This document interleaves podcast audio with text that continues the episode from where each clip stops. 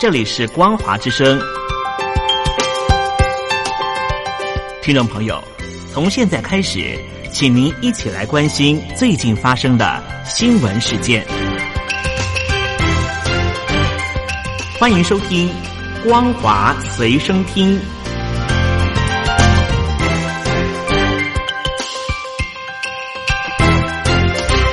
各位听众朋友，您好，欢迎收听这一节的光华随身听，我是孟宗。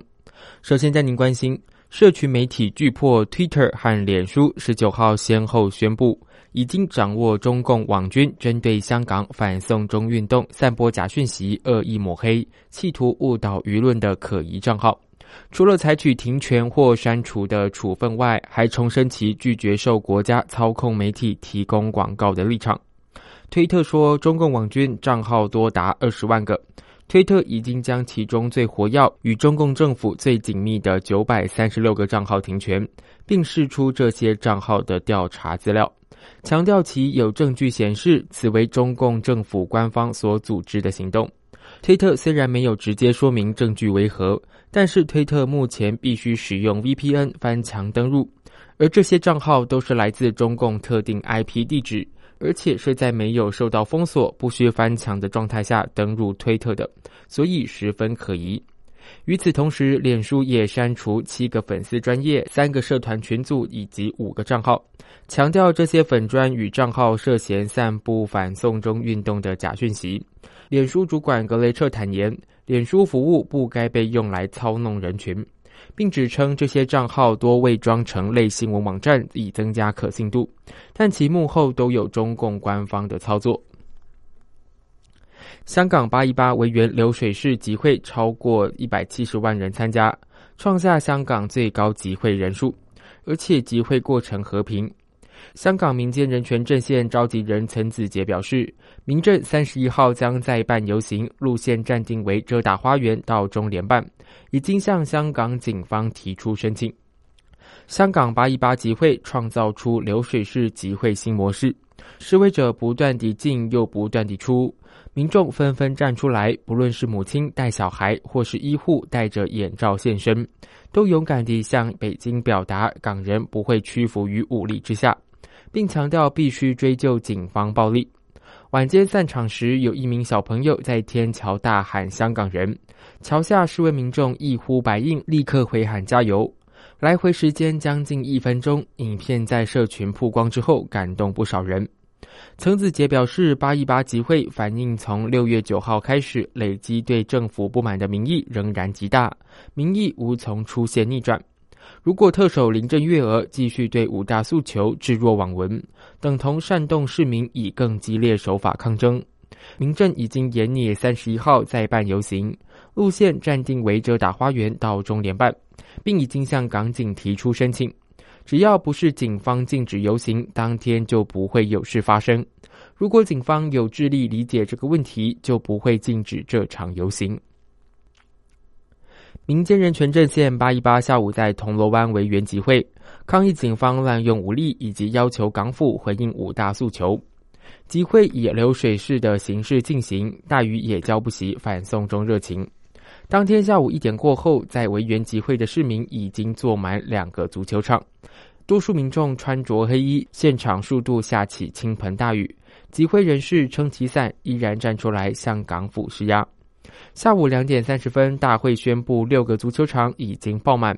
挤不进去的人潮一路回堵地铁站，铜锣湾一带的马路站满示威者。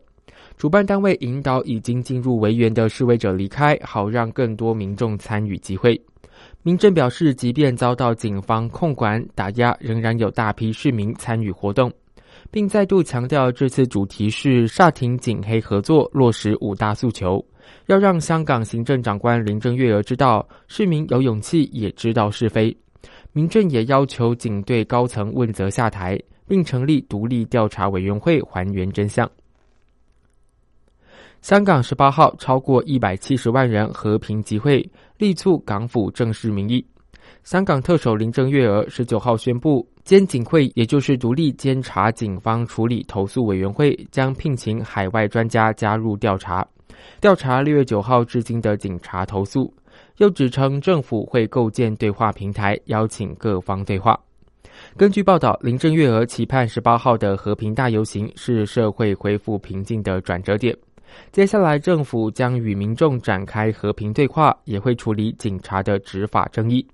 监警会近日收到多型大型活动中涉及警员的投诉，最新汇报的投诉达到一百七十四宗。监警会已经改成暂时不设终结时限，并调查七月二十一号元朗白衣人攻击事件。主办八一八游行的香港民间人权阵线十九号下午举办记者会，表示对林郑月娥的回应感到失望，缺乏沟通的诚意，并对香港未来感到担忧。香港反送中抗争仍持续，近五百名专业测量师十九号在媒体刊登联署声明，批评港府至今仍然漠视民意，让香港陷入困局，要求不称职官员问责下台。此外，不满香港地铁公司没有回应诉求，部分列车长进行静坐不上车或请假不上班，以表达抗议。民间记者会举行第五次记者会，不满政府以及警方在过去两个月内八度对游行申请发出反对通知书，做法侵犯公民权利，认为八一八在维园的集会完美展现了勇武有时、合理有时，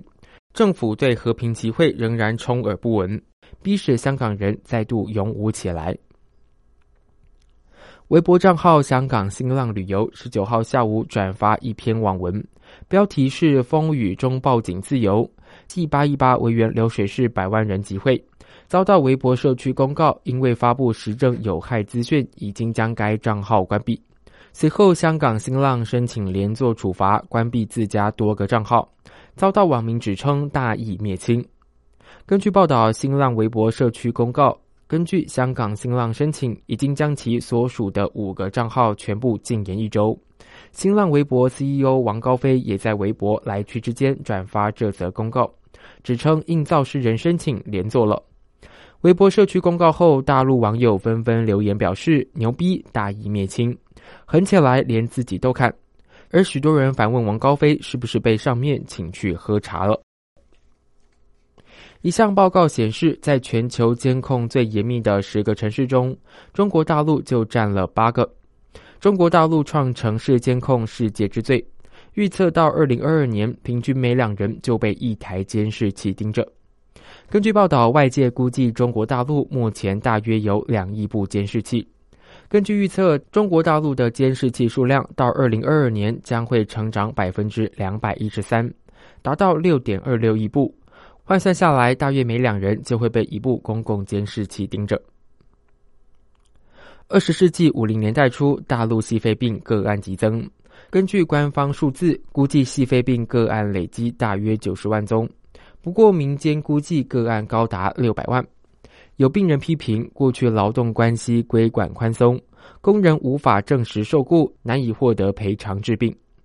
报道指出，细肺病个案急增。中共国务院于是将防尘工作纳入国家计划。到九零年代，经济发展、劳工保障不足，导致中国大陆细肺病人进一步上升，病例数是全世界最多。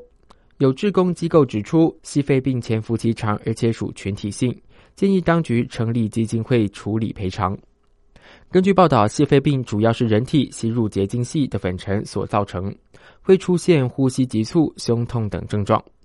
中国大陆细肺病患者保守估计至少六百万人，甚至不少患者已经死亡。外媒揭露，大陆农民工用命换大陆发展，但有关尘肺病工人的消息却遭到中共政府封杀。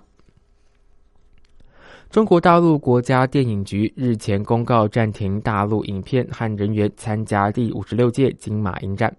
坚持参加的大陆纪录片《少年问道》近日宣告退出，让今年金马奖的大陆电影参赛数正式挂零。大陆国家电影局七号颁布金马奖禁令，但《少年问道》排毒众议导演朱莉十四号宣布会继续报名参加，但十七号改口表示坚决服从大陆国家电影局的规定。以上就是这一节的光华随身听，感谢您的收听，我是孟宗，再会。